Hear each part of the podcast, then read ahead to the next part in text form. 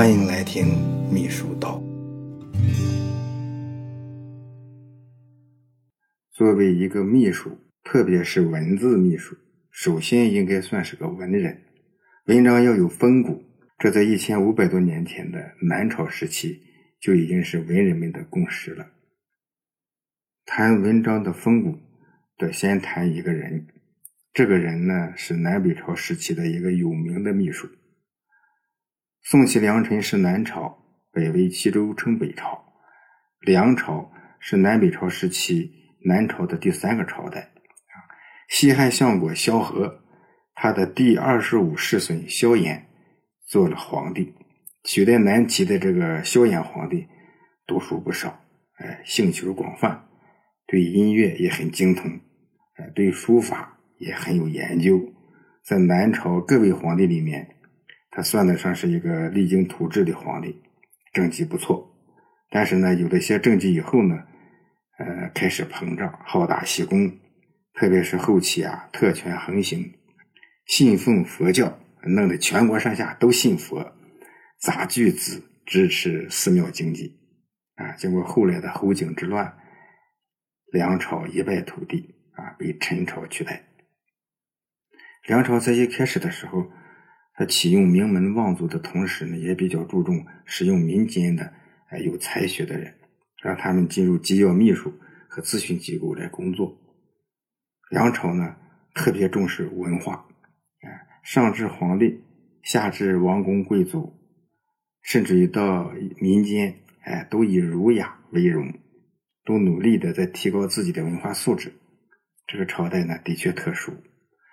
梁朝，他的文学成就，在中国历史上，呃，差不多只有盛唐和北宋能和它比比高低，这在中国历史上也是很少见的。梁朝的呢，开国功臣里面有一个人叫沈约。这沈约呢，呃，一直做到宰相。其实沈约呢，在南齐的时候就做过秘书。这萧衍称帝以后，沈约就成了他的大秘书。啊，当时呢叫尚书仆射、中书令、啊尚书令这样的职位。这些角色呢，秘书到前面呢，老穆都谈过。沈约呢，他是个大文人啊。现在的二十四史中收录的《宋书》就是他写的，这是一个非常厉害的秘书。但这次我们先不谈沈约，而是谈沈约做宰相的时候很看重的一个更年轻的秘书。这个人叫刘协。刘协呢，他比沈约小二十四岁，祖上是东莞人，生于京口，哎，也就是现在的。江苏镇江，刘协比沈约小两轮但是两个人呢有很多相似的经历，比如说都做过奉朝请。这奉朝请呢是个职位啊，有的朝代里面它是一个虚指；哎，有的时候呢它是实指。古时候呢把春季的朝见呢叫做朝，把秋季的朝见叫做请，哎，春朝秋请，奉朝请。他是要参加朝会的，哎，和文官武将一起上朝。这也就是说，刘协和沈约一样，哎，都是政权核心圈里的人。这刘协做奉朝请的时候呢，还给一个叫王弘的中军将军做秘书。这中军将军呢，在南北朝时期是地位比较高的武官，哎，也就是比军委委员。呃，稍低一些的级别，所以呢，刘协服务的领导还是相当重要，啊，位高权重的。刘协呢，后来升为参军，啊，也是管理日常事务的官职，相当于啊事务上的综合秘书。哎，他还做过县令，之后就当了东宫通事舍人。古时候呢，太子居住的地方叫做东宫。说东宫呢，就实际是指的太子，那就是储君呐。这东宫通事舍人是皇太子的秘书啊，掌管布告皇太子的指令，哎，负责给皇太子安排会议啊、会见呀这些重要事项的一个官职，这是非常重要的大秘书的角色，是给未来的皇帝做秘书啊。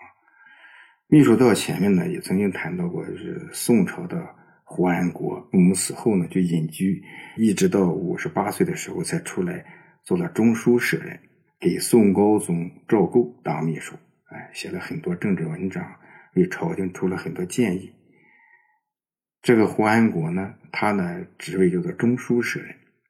这刘协呢，他做的是东宫通事舍人，哎，大致都是呃有相似的地方。啊这刘协呢，给太子萧统做秘书。萧统呢，是梁武帝萧衍的长子。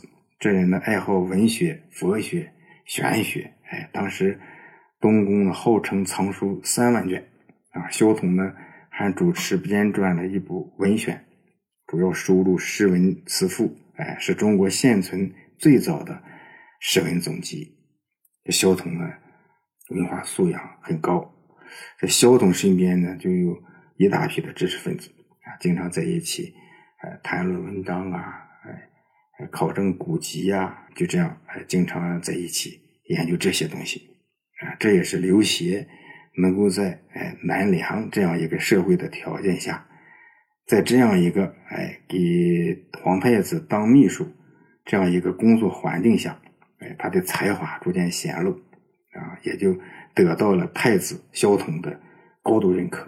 啊，这领导和秘书之间呢，这个关系啊，啊，就处的非常好啊。他给太子做秘书的时候呢，也曾经提过一些合理的建议啊，比如说他建议说，呃，祭天地的时候啊，也和这个祭太庙一样，哎，就用这个水果蔬菜就挺好，哎，这样的话就免去了那些啊那些猪呀、牛呀、羊那些肉啊。朝廷呢，就是挺重视这个建议。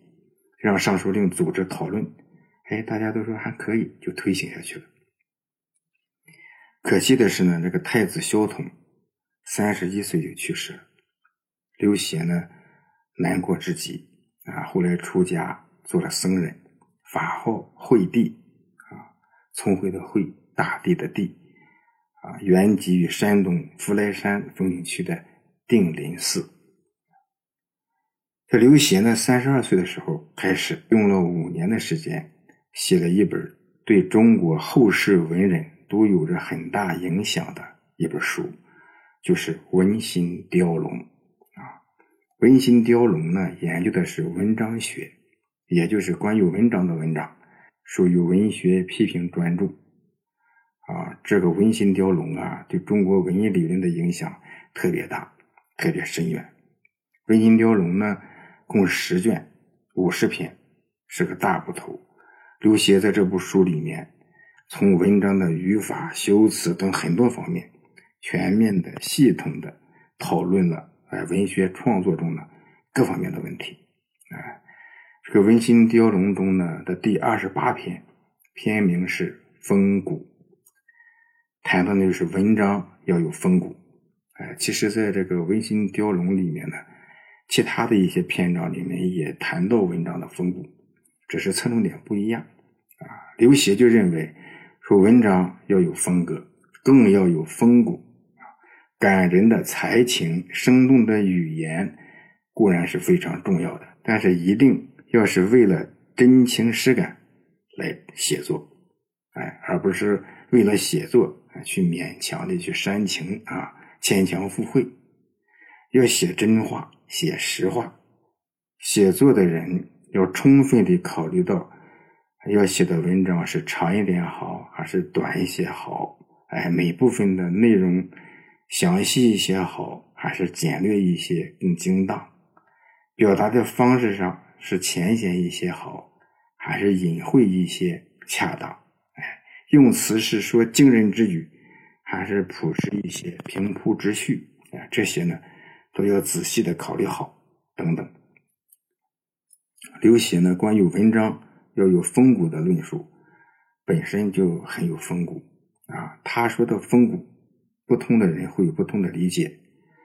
老穆呢，综合了有关的批注啊、评论呐、哎、体会啊这些东西，哎，可以简要的认为，一方面呢，写文章要有情致，有感染力。要生动感人，有鲜明的特性和独特的风格，这应该就是风的意思了。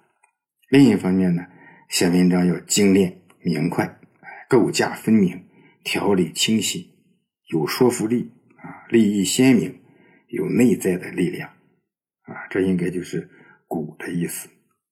刘勰在一千五百年前，哎，一个不到四十岁的人嘛，哎，他的这些观点，不单是这些观点，还包括他举出各种的例子来说明、论证自己的观点，这些都让人不得不服。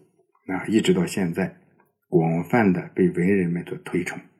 从那时候开始，啊，评价一篇文章，要研究它是否有风骨。文章的风骨。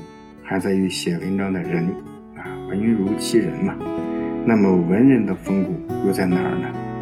啊，下次我们谈另一个秘书。